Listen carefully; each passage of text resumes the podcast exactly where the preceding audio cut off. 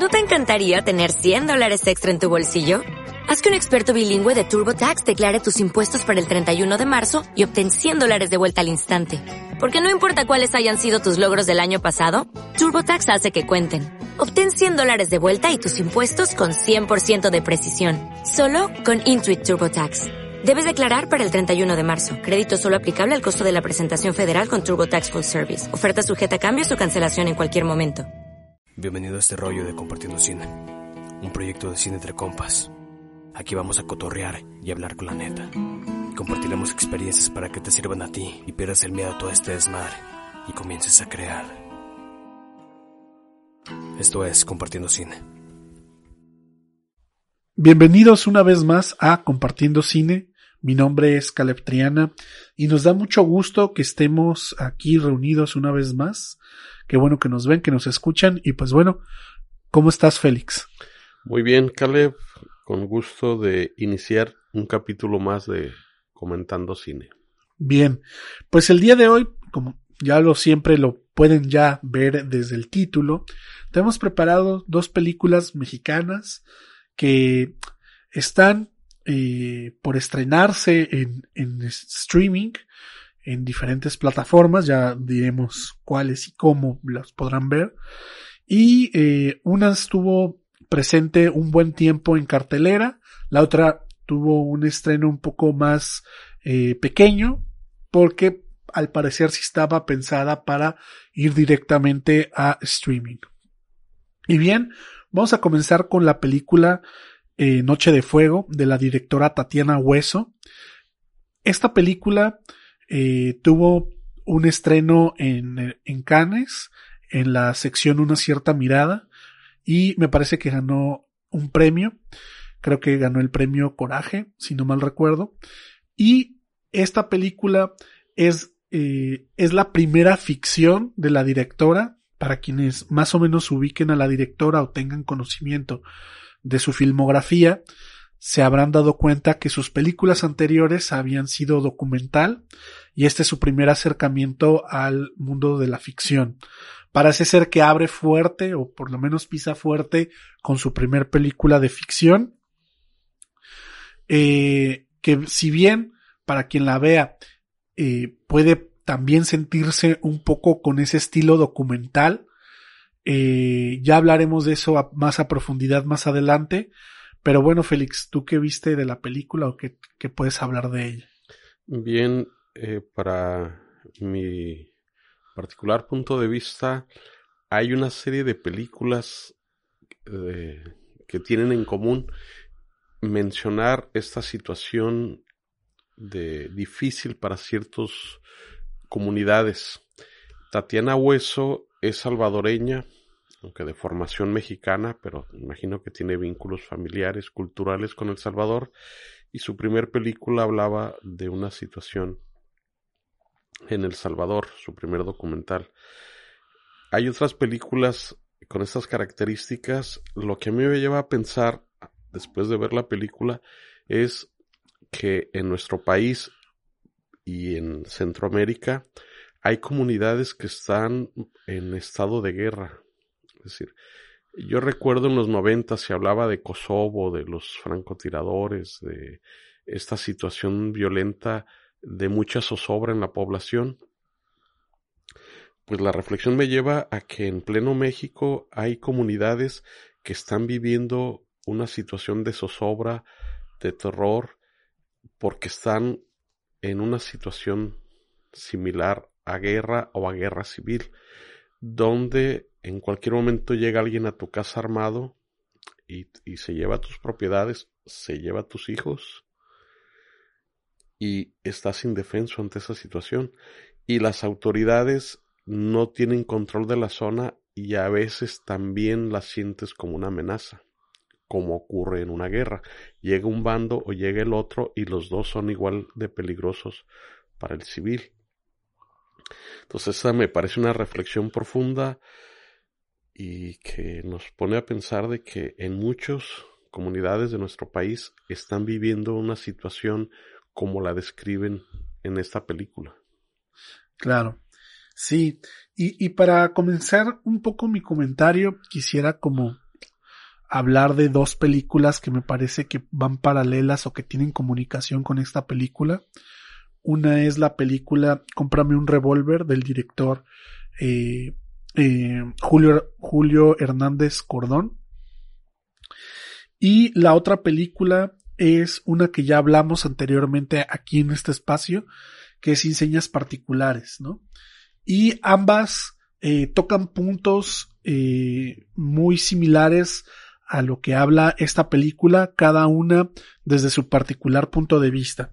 Por un lado, hablando de Inseñas Particulares, el punto de vista de eh, cómo el crimen organizado ha empezado a llevarse a jóvenes para utilizarlos eh, como guerrilla, ¿no? Como parte de, de su, de su estrategia eh, de, gente armada y que les ayude a controlar la zona, ¿no? Y si bien aquí no, no sucede esto en, en, la película de Noche de Fuego, sí se habla de eh, la el miedo latente que existe en la comunidad y sobre todo de aquellos que tienen hijas de que lleguen eh, el crimen organizado y se lleve a las hijas para quién sabe qué cosa, ¿no? Las desaparecen. Si bien nunca se, creo que nunca se habla así eh, de una manera eh, explícita de qué es lo que le sucede a las niñas que se, que se roban, pues se pueden llegar a interpretar o entender su, su fin, ¿no? Pues las pueden vender, eh, las pueden eh, poner de prostitutas o eh, etcétera, ¿no? Pueden pasarles muchísimas, muchísimas cosas, pero creo que esas son como las, las principales que uno se pondría a pensar que para eso las utilizan, para sacarles dinero eh, a través de, de, de utilizarlas como mercancía. Y por otro lado, la otra película que mencioné, la película eh, de Julio Hernández Cordón, Cómprame un revólver, propone eh, un escenario eh, distópico de un futuro eh, de México que dice que dentro de la película nunca dice cuándo es, solamente plantea que es en un futuro eh, de México donde las mujeres o la población de mujeres ha sido reducida por culpa o a raíz de que toma fuerza el crimen organizado. Y es aquí donde el, el protagonista tiene que cuidar a una a, su hija y para poder eh, cuidarla de que no se la no se la lleve el crimen organizado eh, le pone una máscara y le corta el bueno le pone el cabello como si fuera hombre no es una niña pequeña. Y es algo que también sucede en la película de Noche de Fuego, con las niñas que les terminan cortando el cabello para que eh, no se las lleven y para que pasen un poco desapercibidas como si fueran niños, ¿no? Eh, el comentario sobre, sobre esto y la, y la diferencia entre la película de Cómprame un revólver y Noche, y Noche de Fuego, incluso Cómprame un revólver, Noche de Fuego y eh, sin señas particulares es que eh, Cómprame un revólver está planteada como un futuro distópico, ¿no? Como algo eh, que todavía falta para que llegue. Y sin señas particulares y en especial Noche de Fuego nos plantea como que eso ya está aquí. No es un futuro, sino ya está sucediendo y es una realidad. Bien, eh, en ese entorno de con qué películas dialoga este proyecto. Yo recuerdo, bueno, sin señas particulares, de jóvenes eh, y familias ante el crimen organizado, esa interacción, eh, cómo se da. Eh, en el sin señas particulares es un joven, ya no niño, sino ya entrando a su juventud inicial, quien termina teniendo un vínculo especial con el crimen organizado y la lucha de la madre por saber qué ha pasado con él. Eh, otra película, Voces Inocentes, es del 2004, de Luis Mandoki. ambientada en los ochentas, en la guerra civil en El Salvador, pero nos habla también de los niños y que llega el ejército a reclutarlos siendo todavía niños. En esa película en particular, los niños se esconden en las azoteas, ¿no? Hay una escena así medio cenital donde ves los techos del pueblo y todos los niños sin moverse en los techos, ¿no? Era una de las maneras de ocultarse cuando llegaban a reclutarlos. Y nos habla de lo que viven los niños eh, cuando finalmente sí los reclutan y son todavía muy niños, del temor de separarse de la familia, y todo lo que viven en esa separación forzada. Eh, y de las películas recientes, yo le veo un vínculo con La Paloma y el Lobo de 2019, que son, es una pareja muy joven y que viven en un pueblo donde se ve que está controlado por, por el crimen y ellos constantemente hablan de irse para tener otro lugar, pero al mismo tiempo no se atreven a hacerlo por el vínculo que tienen con, con su familia, con su entorno y la película muestra esa por momentos angustiante situación de tener un vínculo de algo donde no te sientes cómodo, donde no ves futuro y ese deseo de irte a otro lado y desarrollar una, una vida. Y donde también otro vínculo que veo, pero de una manera más, más sutil. La película es Muerte al Verano de 2021 de Sebastián Padilla Padilla.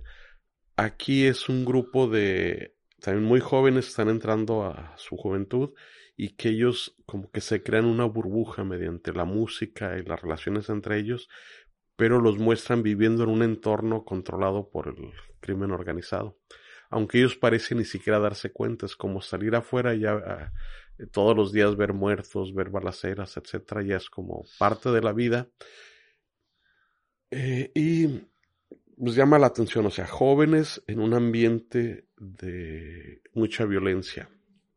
Y la, para finalizar, la otra película donde yo siento esa conexión muy fuerte es con La libertad del diablo de Everardo González, donde ahí de una manera muy brutal nos muestra por un lado los victimarios, jóvenes, normalmente muy jóvenes, que se eh, involucran muy rápido y van perdiendo esa temor a matar, a usar armas, y por otro lado muestra las víctimas de esa violencia.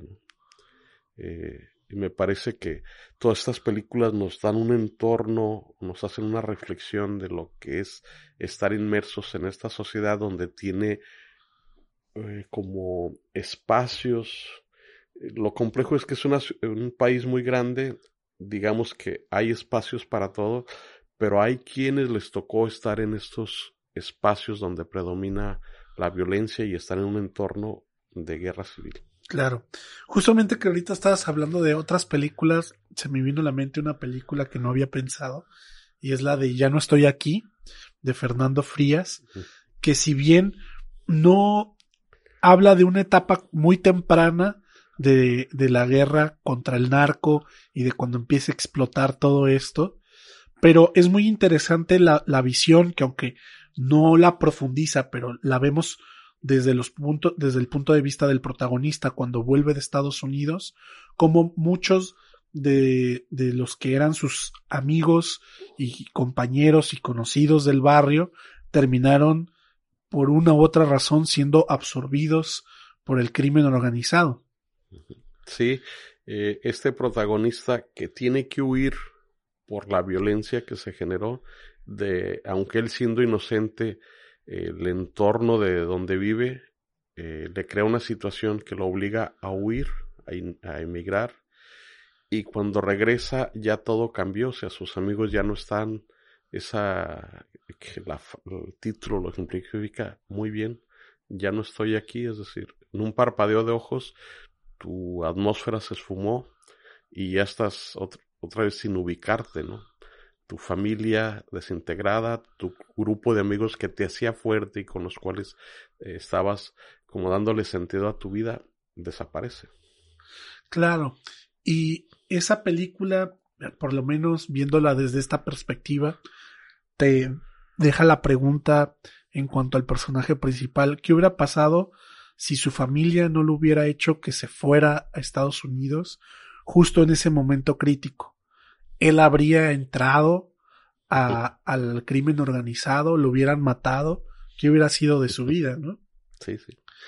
Y pues son como eh, como un, digamos, un mural grande donde cada director pinta una parte y te va dando una visión multidimensional de esta situación que vive el país.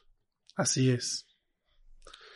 Bien, pues si te parece brevemente ya entrar más directamente a la película. Eh, esencialmente nos cuenta el día a día de tres niñas en una comunidad rural donde predomina la actividad del crimen organizado, donde hay muy poca autoridad y ellas de alguna manera se percibe esa violencia y que se van dando cuenta que otras jóvenes han desaparecido. Y aunque no se los dicen, ellas y las madres generan una estrategia para protegerlas.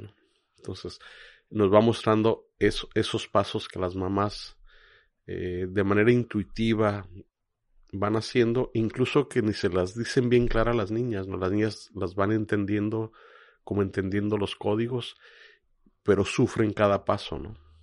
Cuando les cortan el cabello, eh, me parece muy bien lograda la escena, o sea, a mí me conmueve ver a la niña eh, cuando no entiende, le cortan el cabello y, llora, ¿no? los lugares que preparan para esconderlas también es crudo la situación.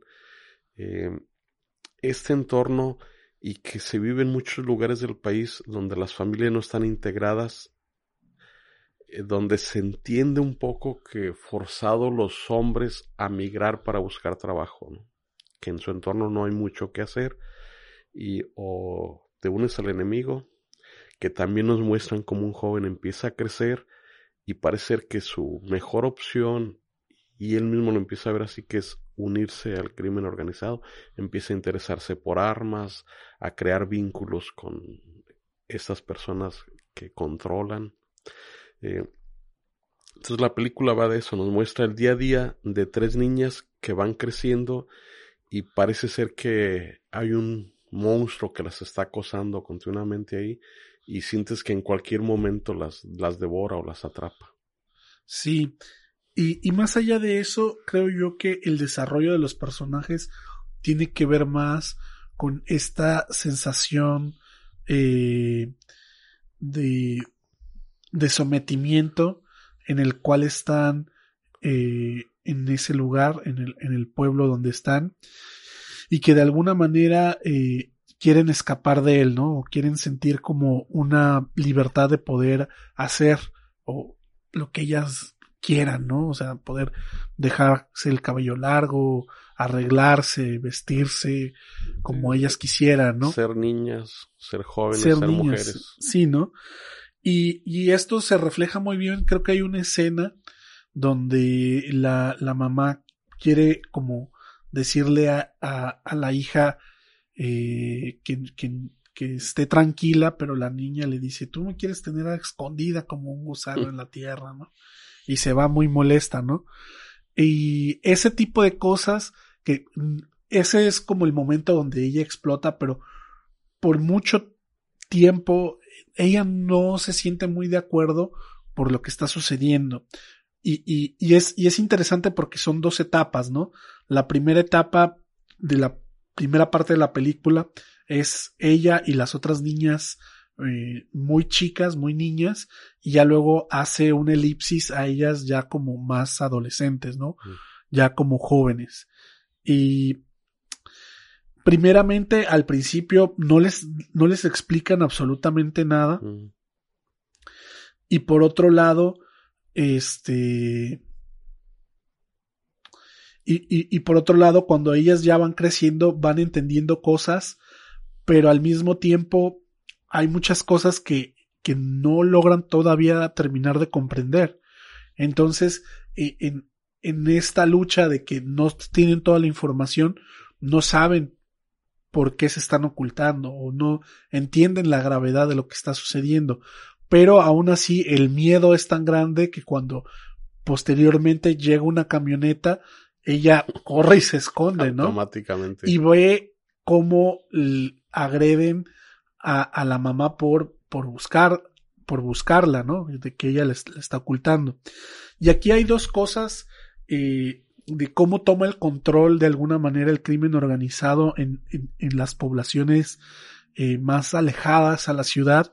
Y una es, eh, pues sí, a través de, de, tomar la fuerza de los hombres para que les sea eh, su fuerza de su fuerza de represión y al mismo tiempo este ellos son los que los que controlen eh, la ciudad, las armas y demás, pero por otro lado eh, también tienen el control de la siembra porque ahí si quieren, ahora sí que de alguna manera, si quieren eh, tener como cierta protección o acceden a todo lo que ellos dicen o la otra vía es ser de los que siembran y, y recogen la, la, amapola, ¿no? Entonces, parece ser que todo está, todo, están contra la espada y la pared, no hay para dónde irse y, y todo el tiempo, aunque no lo parezca, porque hay un contraste como de fotografía muy bella y paisajes muy bellos, pero de fondo hay una hostilidad y hay eh, una sensación de que en cualquier momento eh, todo se puede venir abajo, ¿no? Y, y sí, y por, y por último, so, solo, solo quisiera decir que el, el, el, el mismo pueblo, sin quererlo o sin ser consciente de ello, también termina protegiendo al mismo crimen organizado. Y aunque no es algo explícito dentro de la película, el hecho de que muchos estén involucrados de una u otra manera dentro de él terminan siendo protegidos, ¿no?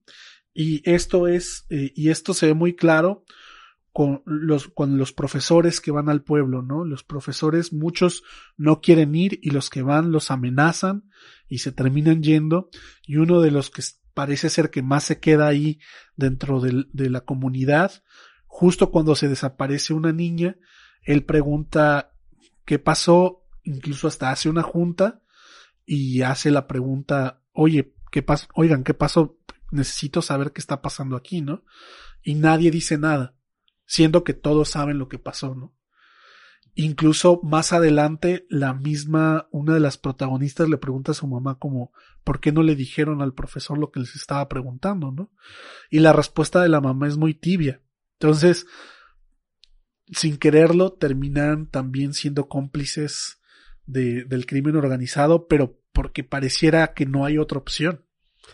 Pero parece que uh, los adultos saben qué pasa, pero al mismo tiempo no quieren hablar de ello, ¿no? Porque no se menciona, o sea, te muestran la... ¿Sabes qué ocurrió? Que vinieron, se llevaron a una joven eh, con violencia. Eh, preguntan por ello y no quieren hablar eh, y no lo... Es ese tipo de que luego pasa en las comunidades, ¿no? Que hay ciertos temas de los cuales no se habla, sobre todo en público, a lo mejor en privado alguien sí lo hace, pero al menos a las niñas no se les dice claramente qué está pasando, como que ellas durante, en un proceso largo deducen todo lo que está ocurriendo hasta tal a mí me recuerda el poema de Benedetti que dice, de niños el mar era un charco y la muerte no existía.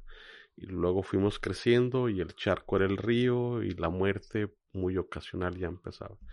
Y dice, y al final dice, ahora la realidad nos alcanzó, ¿no? El, el, mar es el mar y la muerte es nuestra muerte y la de todos los días, ¿no? De todos nos, ya estás en edad donde ya se murió mucha gente me da la impresión que es un proceso similar, ¿no? Ellas son niñas, juegan, no entienden qué pasan, incluso se rebelan por lo que no quieren eh, someterse a lo que les piden. Y la película termina cuando ya con una tristeza de que ya entendieron la cruda realidad de lo que estaba pasando, ¿no?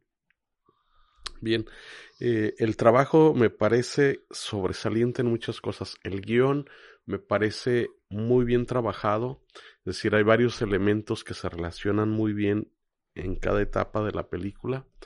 Eh, los actores me parece que se trabajó también muy bien, son niños y jóvenes, pero incluso se habla de que fue un proceso larguísimo de casi mil eh, actores o niñas y que se estuvieron revisando para escogerlas. Eh, trabajo intenso de muchos días para eh, de coach de los actores. Tatiana es una estrategia de tenerlos juntos para crear esos vínculos de amistad. se nota el trabajo de producción donde se escoge la locación, se preparan los sets, se busca que la fotografía, o sea, es un trabajo que vale la pena apreciar lo que hay atrás de producción y lo que se logra. Eh, destaca mucho la fotografía y la iluminación que se logra, esa atmósfera que se crea en ese espacio. Entonces, esas cosas que a veces tienen esa ironía de decir, eh, qué bonita película lograron con un tema tan horripilante, ¿no? Y otro punto es, eh,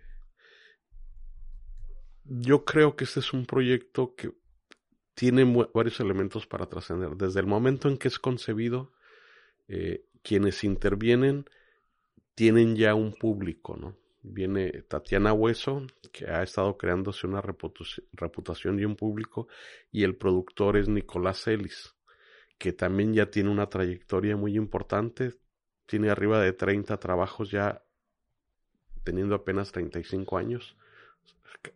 Si, si hubiera nacido de esto, estaría haciendo más de un proyecto por año, ¿no? y cada vez son proyectos mejor elaborados en estrategia de producción. Es decir, él, estuvo como productor en Roma, lo cual es una película que llegó a, todo el mundo, o sea, es una película yo considero que es global. Y esta película quizás no llegue tan lejos como Roma, pero no se queda muy lejos en muchas cosas. Eh, tiene un importante recorrido ya en festivales, Cannes, que es eh, para muchos la meca del cine en el sentido del arte. a muchos cineastas quizás te dirían yo prefiero un premio en Cannes que en los Oscars, ¿no? Se entiende que en Cannes te reconoce la gente cineasta y en Hollywood la mercadotecnia, ¿no? Que las dos son importantes para una carrera, pero uno diría, no, pues yo prefiero Cannes porque sé que los colegas me van a dar reconocimiento, ¿no? Entonces ya tiene Cannes, está en ruta del Oscar y la streaming la va a tener Netflix, lo cual para mí significa que probablemente le va a inyectar en marketing algo parecido a Roma, lo cual va a hacer que la película llegue lejos en otros públicos, otros sectores, y lo cual refuerce la carrera de Nicolás Ellis, ¿no? Y de Tatiana Hueso. Y claro, y de la directora. Entonces, por un lado, a mí me da gusto en el sentido de que tenemos una película con una directora que nace en El Salvador pero se forma en México, con un productor mexicano. Quizás sea, valga, y una disculpa por la comparación, el, ¿cómo se llama este que, llegó, que se le cayó el teatro en Hollywood? De Miramar. El productor de... Ah, Harvey Weinstein. Harvey Weinstein que digan, bueno, Nicolás Ellis es el Harvey Weinstein mexicano por lo importante que está haciendo en la producción. Es decir, tiene ya cinco Arieles o seis, no recuerdo bien. Internacionalmente, Roma, Pájaros de Verano y ahora Noche de Fuego es, tiene una trayectoria importante en cuanto a reconocimientos, mercados alcanzados y que sigue en ruta, ¿no? Entonces, esto hace que desde la concepción ya prometía un proyecto importante y en este momento me parece que está en, vaya, si habláramos del despeje de una nave, ya tomó vuelo, eh, está por estrenarse en Netflix, que la va a hacer llegar a un público muy amplio y está encaminada a competir a los Oscars. Claro, sí, sí, sí. Sí, yo creo que eh, la gente que está detrás de la, de la película es gente eh, ya con mucha trayectoria, con una trayectoria importante que ha hecho y que ha llevado sus películas a lugares o a niveles de manera internacional. Eh, sí, destacar que ya la película Noche de Fuego es eh, la que seleccionó nuestra academia para que fuera a competir a los Óscares, que me parece una digna competidora. Ahora, pues, la decisión estará en los miembros de la Academia de, de Estados Unidos en ver si eh, la seleccionan de entre todas las películas que mandarán de todo el mundo, ¿no? Sí, si llega a alcanzar la nominación. Así es. Pero si alcanza la nominación, sería eh, una de las pocas que se han logrado meter a la categoría eh, de mejor película extranjera y con la posibilidad quizá grande, ya siendo confirmada la nominación, pues de que pueda ser la ganadora, ¿no? Ya más adelante quizá le dedicaremos tiempo a los Oscars y a las posibles películas que ya por este tiempo se empiezan a perfilar para, para las premiaciones. Eh, y sin duda creo que esta es una de ellas, ¿no? Por lo menos del lado de México. Pues bien, no sé si quieras decir algo más acerca de la película. Muy brevemente, eh, compartirles que a mí me parece esencial cuando se habla de algo como esto, mantener cierta honestidad. A mí esta película me conmovió la amistad de tres niños, tres niñas que se convierten en adolescentes, que comparten sus ilusiones, sus miedos, eh, en un entorno, o sea, te, bueno, yo me creí que estar en un entorno rural donde hay pues reaccionas a lo que tienes, ¿no? Entonces, por ejemplo, pues, ven muy poco del exterior, ven un maestro y dicen, pues quiero ser maestro. Eh, y luego hablan de que lejos hay otras cosas, y pues yo quiero ir a conocer eso, ¿no? Eh, y también ese continuo sensación de que algo te está oprimiendo, que en cualquier momento te puede devorar esa amenaza que está ahí latente. Eh, la sensación de esas familias desintegradas, no hay una figura paterna, porque los hombres emigran eh, y las mujeres viven con ese eh, continuo temor, ¿no? Y finalmente esa sensación de que te ves obligado o te expulsan de tu hogar, que así termina cuando es una migración forzada, eh, con todo lo que implica dejar atrás y estar muy consciente de esa amenaza que tienes sobre ti, ¿no? Yo creo que es una película que vale la pena ver, o sea, todo lo que haga Tatiana Hueso y lo que produce Nicolás Ellis tiene un cierto nivel de garantía que vale la pena verlo. Así es. No, no podría estar más de acuerdo. Pues bueno, si no la han visto, eh, puede que todavía algunas, en algunos lugares la puedan encontrar en sus carteleras, si no, creo que para cuando esto esté en línea ya se estará estrenando en Netflix. 17 de noviembre es la fecha anunciada para el estreno en Netflix. Bien, pues con eso terminamos esta película y continuamos con la siguiente. Bueno, amigos de Compartiendo Cine, continuamos con la película Cosas Imposibles. Esta es una película dirigida por Ernesto Contreras.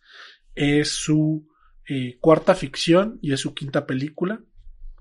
Eh, para mí, debo comenzar diciendo esto, eh, Ernesto me parece uno de los directores mexicanos que ha sido más prolífico, que ha logrado cautivarme más. O sea, puedo decir que está dentro de mi top de directores favoritos mexicano y creo yo que tiene que ver mucho con eh, el tipo de temas que trata y el tipo de historias que trata y que no tiene miedo de tocar temas que pueden resultar eh, polémicos, tabúes y demás, ¿no? Y eh, siempre creo que tiene una visión muy particular de las cosas y añade bastante como a la conversación. En ese sentido, creo yo que una de sus películas con las que creo yo que logró un posicionamiento a nivel eh, nacional e internacional, porque creo que fue una de sus películas eh, más conocidas, fue Sueño en otro idioma. Y esa película creo que logra condensar muy bien las, las temáticas que aborda, el, la manera en que él utiliza los personajes para hablar de lo que él quiere hablar. Y creo que ahora, eh, por lo menos yo, con cierta expectativa estaba al saber que había hecho una nueva película y que estaba a punto de estrenarla. Y pues ahora no queda más que eh, volverla a disfrutar hablando de ella, ¿no? Bien, esta película de Ernesto Contreras me parece eh, una muy buena película y que corre ciertos riesgos. Puede catalogarse como una feel good movie, una película para sentirse bien, reúne esos requisitos, lo cual muchas de estas películas, desde mucha eh, gente que habla de cine, es como una especie de menospreciar la película, ¿no? O sea, como si no es una película palomera, una película eh, para manipular tus emociones y que no pasa nada con ella. Si bien reúne esos requisitos, me parece que sí es una película valiosa para mí, o sea, la vi, sí me hizo sentir bien, pero también tiene más elementos que me parece que es un muy buen trabajo. Sí me alegra por el director, así como tú dices que está en tu top. A mí me alegra por él porque es una película que se estrenó en 400 pantallas. En México, 400 pantallas es algo muy importante. Es una película de Ernesto Contreras, mexicana, con actores mexicanos, estrenada en 400 pantallas es algo eh, inusual. Y que haya sido él y con una película de estas características eh, me parece muy valioso y que ayude, contribuya a que el cine mexicano no de esos géneros que suelen llamar mucho la atención, una comedia romántica eh, con actores muy conocidos, sino que haya tomado los riesgos de con una actriz que aunque es muy conocida, no es eh, conocida precisamente por actuar en películas, y con un actor muy joven que aunque ya ha hecho trabajos en cine, no era uno de los, digamos, galán o cómico más favoritos. Por lo cual me parece, eh, me alegra por él que tome esos riesgos y que la película haya alcanzado esos niveles y después de verla para mí tiene valores importantes. Claro, y añadiendo a esto que comentas, creo que el hecho de que la película haya logrado o haya estado en ese nivel de difusión tiene que ver con eh, quién está detrás de ella, ¿no? La película pues está auspiciada por Videocine, que es, eh, que es la empresa de cine que es de Televisa, que es eh, la empresa, aunque todavía no lo crean, creo que sigue teniendo el monopolio de, de la, de, de la industria eh, de comunicación en México, creo que en gran parte de Latinoamérica, y creo que ya ha entendido y sabe muy bien cómo vender las películas y cómo llevárselas al público. A mí lo que me parece eh, relevante de esto es que una compañía como Videocine, que se dedica normalmente a hacer lo que llamamos, como tú dices, películas palomeras, comedias, comedias románticas, entre otras que de repente para un público más cinéfilo eh, son muy eh, eh, denostadas o no son muy bien recibidas, hayan decidido apostar por un director que tiene una visión muy particular y que era evidente que si lo llamaban a hacer una película con ellos, iba a poner sus reglas, iba a decidir, iba a tomar las decisiones creativas importantes y se nota. ¿Sí? Y lo dejaron ser. Y para mí eso es importante porque entonces ya comienza a ampliarse el panorama de las películas que son buenas y que sí llegan a pantallas de cine para aquellos que buscan algo diferente a lo que llega a pantallas de cine en México, hablando del cine mexicano. Sí, yo me uno a que Ernesto Contreras es un cineasta a seguir, eh, ver lo que propone en cada película. Eh, por las anteriores, yo las que vi con atención son Sueño en otro idioma. Eh, me parece que plantea un universo interesante, habla de una, un lenguaje indígena que está por perderse, solo quedan dos hablantes eh, habla de un vínculo entre estos dos con una sexualidad eh, diferente. Habla de, además de ese vínculo eh, del aspecto de la sexualidad, habla también de un conflicto entre ellos muy profundo, muy humano, y de que tienen sus rencores y sus corajes de toda una vida lo cual también habla de, que eso suele pasar en la, realidad. Eh, una fotografía en un ambiente de, selva, de campo eh, verde, muy de trópico. Eh, cómo él tomó los riesgos de contar esas cosas que a él le inquietaban. Y la otra película es Las Oscuras Primaveras, que también aborda un tema de relación entre dos personas que tienen un mundo donde no están satisfechos, surge un vínculo muy fuerte entre ellos y eso les eh, regresa pasión por vivir, que también suele pasar mucho en, la realidad. Y de esta película, yo, para mí, la esencia es la, amistad y cómo la amistad puede surgir entre dos personas que parecería estar, estar eh, destinados a no tener por qué ser amigos. Normalmente los amigos se dan en un más o menos de la misma edad, con no sé, hobbies comunes, actividades comunes, trabajas juntos, etcétera, y se va. Entonces él plantea una amistad de dos personas que en edad difieren mucho, en situación civil, digamos, casado, soltero, de preferencias, incluso vuelve a tocar el tema de sexualidad diferentes, de... y sin embargo plantea y se desarrolla una amistad que transforma a los dos personajes. Ahí creo yo que hay una riqueza de varios, de varias cosas que hacen que la película tenga un valor importante y que se atreva a hablar de cosas muy de la existencia humana es decir, la soledad, la dificultad para crear vínculos con otros, de poder acercarse, eh, desarrollar una amistad y superar estos obstáculos y que parece que es una constante en sus películas, ¿no? Es la vida, eh, las personas, cómo logran crear vínculos con otros o cómo no los logran y eso de alguna manera hace su vida, no sé, atormentada, eh, les hace vivir su propio infierno, como diría este Sartre, ¿no? El infierno son los otros. Claro. Y sí, entrando un poco a la película, creo yo que toca y habla de temas que tienen que ver mucho con la condición humana, como bien lo dices, y desde el planteamiento, cómo nos muestra los protagonistas, empiezan a reflejarse eh, cosas de, de, esto, ¿no? O sea, primero viendo el personaje principal, ¿no?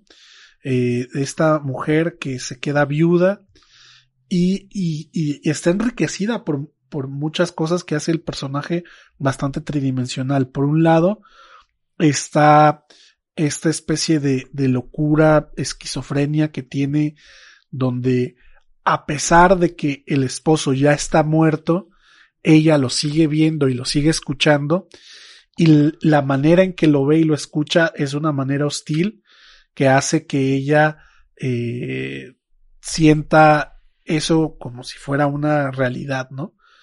Y por otro lado, eh, la imposibilidad de, de poder mantenerse a sí misma, ¿no?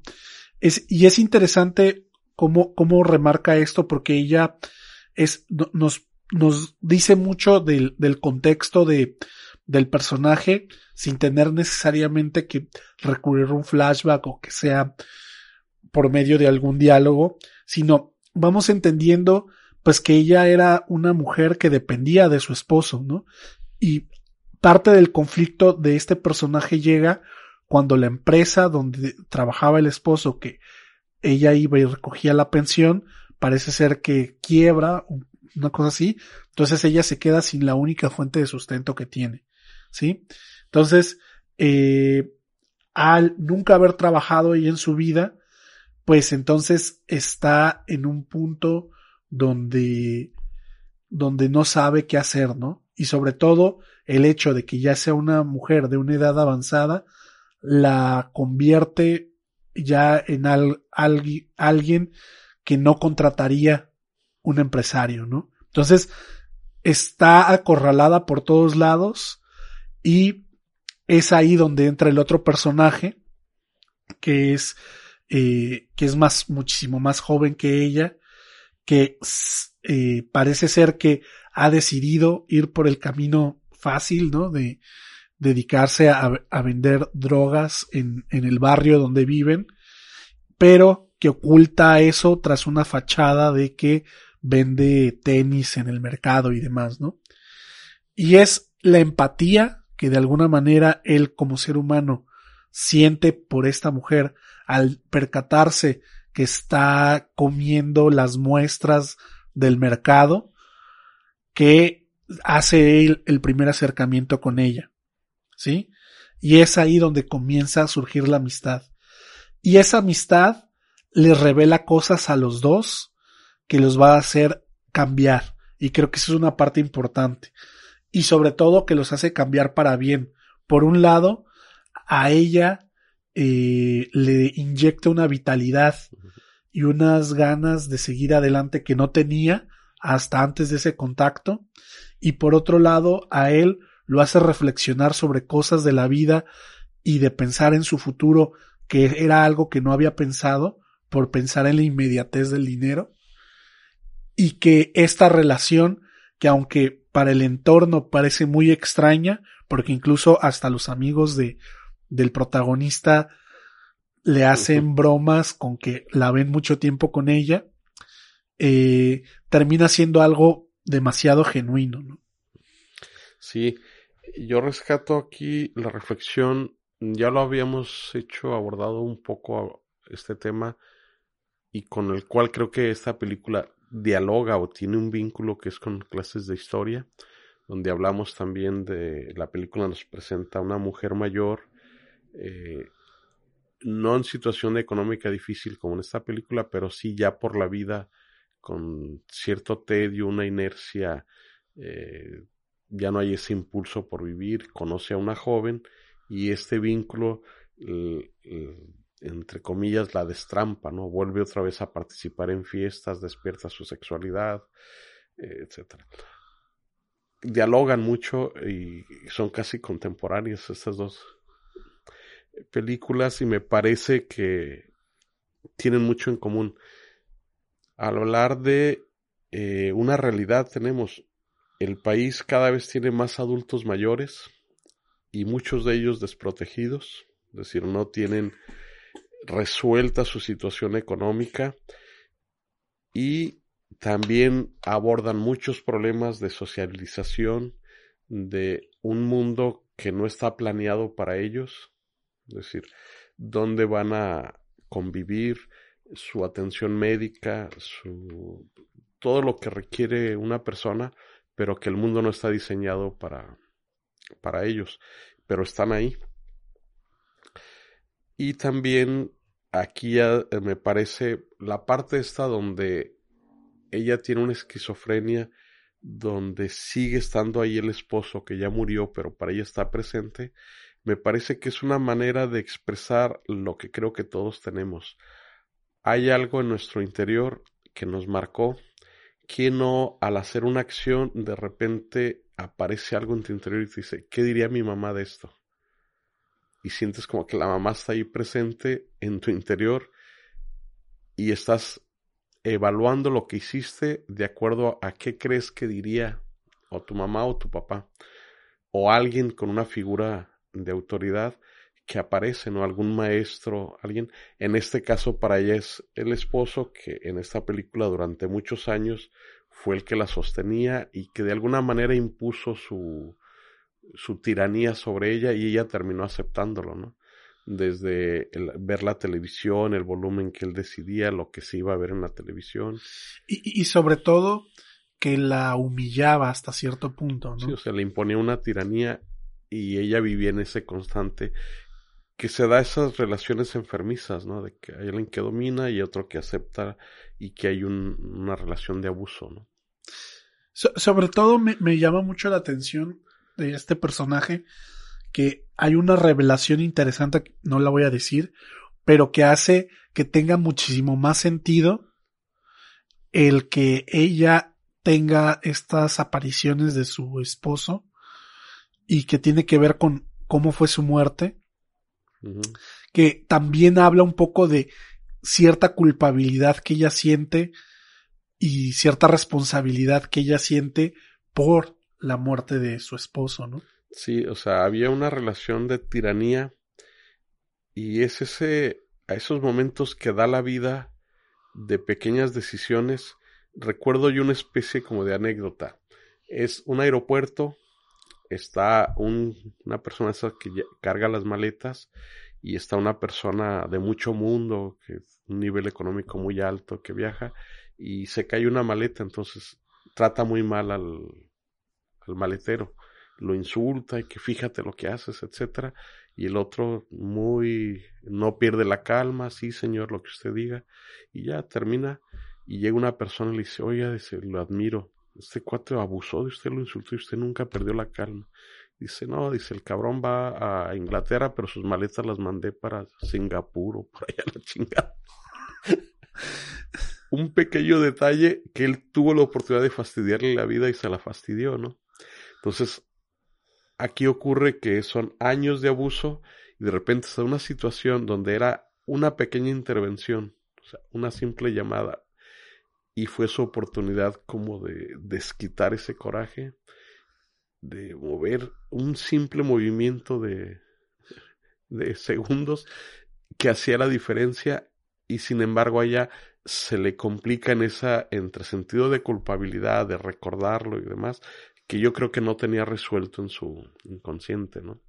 Y va la película precisamente de cómo logra estar en paz con esa situación, dialogarla, aceptarla y cómo la película te plantea ese proceso que va precisamente en cada eh, intervención, en cada interacción con el joven, ¿no? Cómo todo esto les va ayudando a los dos. Claro.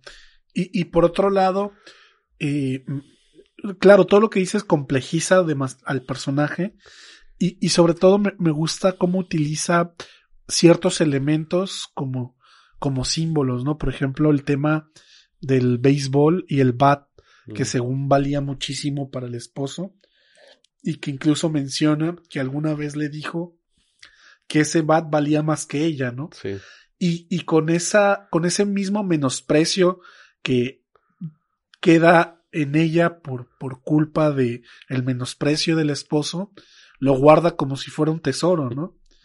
Pero hay un momento donde él le dice, no vale, no vale nada. Ya lo busqué y no vale nada, deshágase de esto. Ya, ya, busqué en internet y no vale nada. sí, ¿no? Entonces, él... Sí, es un símbolo de, de cómo ahí se dispara o empieza su liberación, ¿no? Sí, vale la pena. Me parece escena muy simbólica y que yo creo que todos tenemos algo así y que podemos encontrar nuestro, nuestro bat que nos representa y demás y que logremos romper esa situación para liberarnos, ¿no? Sí.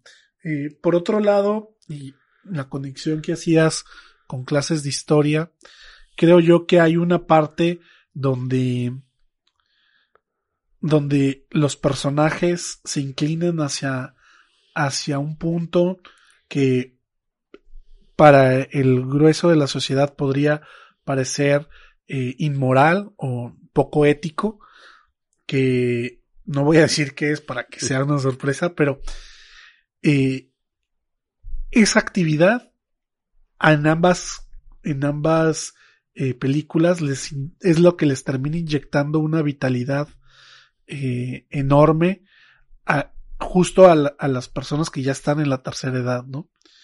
y, y, y, y la pregunta aquí es, ¿por qué? Y en el caso muy, muy específico de la película Cosas Imposibles, creo que tiene que ver con el hecho de la utilidad, ¿no? Y creo que es algo que sucede, que le sucede a, muchas personas ya después de cierta edad, que ya por el, por la cuestión de, la vejez y, y, los cuidados y demás, habrá cosas que ya no pueda hacer o que ya se sienta más cansado lo que sea, pero llega un punto donde incluso la sobreprotección de los mismos hijos los hace sentirse inútiles, ¿no? Y en este caso del personaje es algo todavía más fuerte porque no es solo que ella no se sienta útil, sino que toda su vida la han hecho sentir inútil. Entonces, en este pequeño lapso donde parece que su vida o es en este pequeño espacio de su vida está siendo o está pudiendo ganar dinero por su propia cuenta sin tener que depender del esposo y dándose cuenta que ella sí puede tener la capacidad de ganarse la vida, este, no solo es, le inyecta esta vitalidad, sino la va liberando de todos estos fantasmas que la atormentan. Sí, por eso creo que cabe en esa película hacerte sentir bien, ¿no? Termina luminosa, termina eh, con esperanza, con una vida que ha logrado eh, crecer y empezar a vivir cosas que antes para ella eran fuera de su alcance, ¿no? O las podía soñar, pero las veía fuera de su realidad. Y logra romper esa inercia y te la muestra que ya está viviendo la vida, ¿no? La está disfrutando. Claro, sí, sí, y, y sobre todo, eh, la, creo que otro tema que habla, que si bien no está en la película que mencionábamos, clases de historia, pero aquí sí es muy latente, creo que es el tema de la soledad. Y, y es un, y es un tema que, que lo trata hasta en algún momento con cierta eh, comedia o con cierta comicidad, que eso le da un toque eh, liviano a la película, porque hay una escena donde ella logra conseguir al principio una un pequeño trabajo como eh, estas personas que dan degustaciones de quesos en un supermercado, pero es justo creo que antes que conozca al protagonista, entonces ella tiene un gato y es su único acompañante. Y su soledad es tan grande que se lo tiene que llevar. Pero ya una vez estando en el trabajo se da cuenta de que pues no tiene dónde dejar al gato. Mm. Y no se le ocurre otro lugar donde dejarlo que, que en el casillero. Y lo cual hace que en su primer día de trabajo la terminen corriendo, ¿no? Porque, oigan, ¿quién se le ocurrió dejar un gato ahí encerrado en el casillero, no? Es un poco cómico, pero al mismo tiempo te habla del nivel de soledad que está sintiendo esa persona en ese momento. Sí, sería en este caso un gatijo, ¿no? Como de perrijos. Eh, de gente que crea un vínculo muy fuerte con, con una mascota eh, que reemplaza a un hijo, ¿no? Eh, y que existe, ¿no? Ese, vaya, las mascotas tienen su acompañan, hay, para muchos les dan mucha alegría, la compañía, esa relación amistosa, incluso llega a ser terapéutica, ¿no?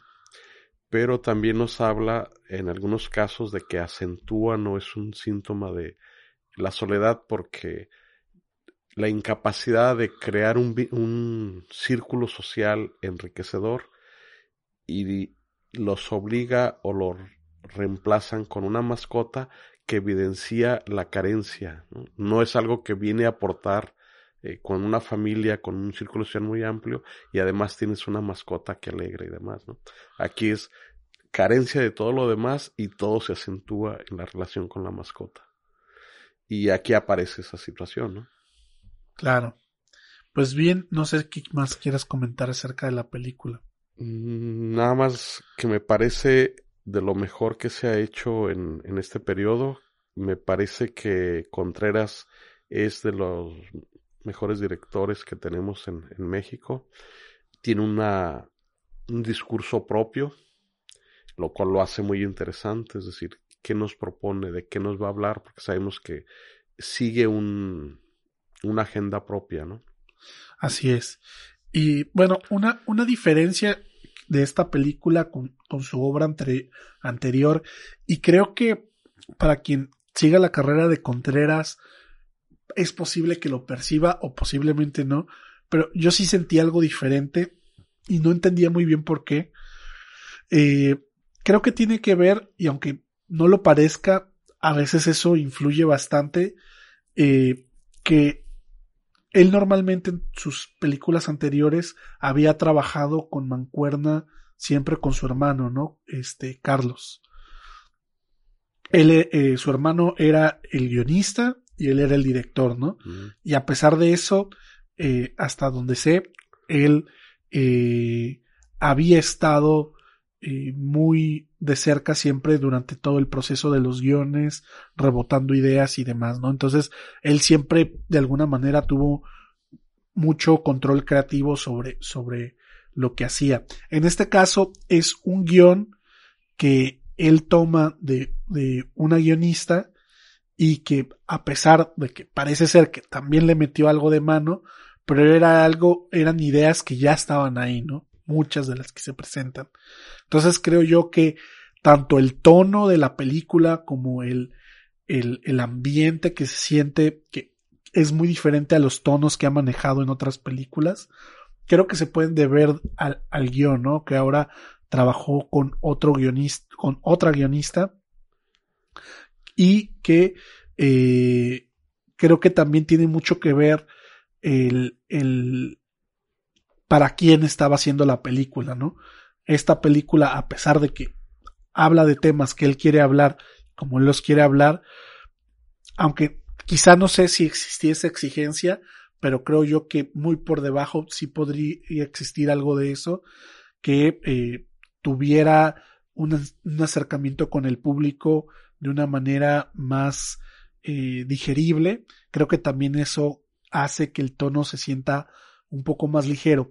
Y no digo esto como una cosa mala, sino más bien como una observación que quizá para quienes hemos seguido la carrera de Ernesto Contreras nos va a parecer una película diferente dentro de su filmografía, pero que una vez que te pones a ver todos los temas que aborda y que trata, pues te das cuenta que sigue habiendo como los mismos intereses detrás de, de, de la película. Sí, valga un reconocimiento para Fanny Soto, la guionista, porque es su ópera prima como guionista.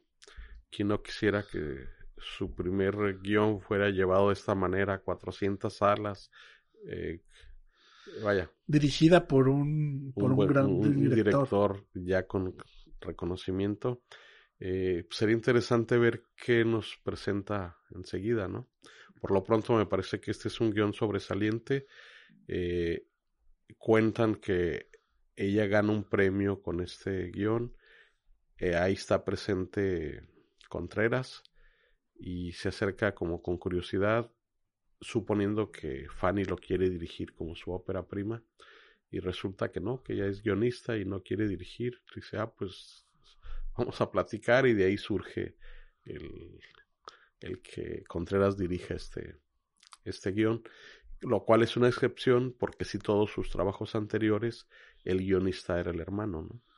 Que vaya, que para mi gusto es un enriquecimiento a su trabajo, ¿no? Sí. Una innovación, un enriquecimiento. Quizás vuelva a trabajar con el hermano, pero esta experiencia ya enriquece su obra. Así es. Pues bien, para todos aquellos que quieran ver la película eh, Cosas Imposibles, eh, para cuando nos estén escuchando, lo más seguro es que lo puedan encontrar en Cinepolis Click para renta, así que no se la pierdan si es que no la alcanzaron a ver en el cine. Es una película que creo que de este año es una casi imperdible de, de las que, han estado. Y por otro lado, eh, si ya la vieron, en el cine y tuvieron la oportunidad de verla en el cine, pues que nos comenten qué les pareció. Esta y también la anterior que platicamos. Pues bueno, con esto cerramos la cápsula del día de hoy. Agradecerles por escucharnos. Félix, ¿algo quieras mencionar?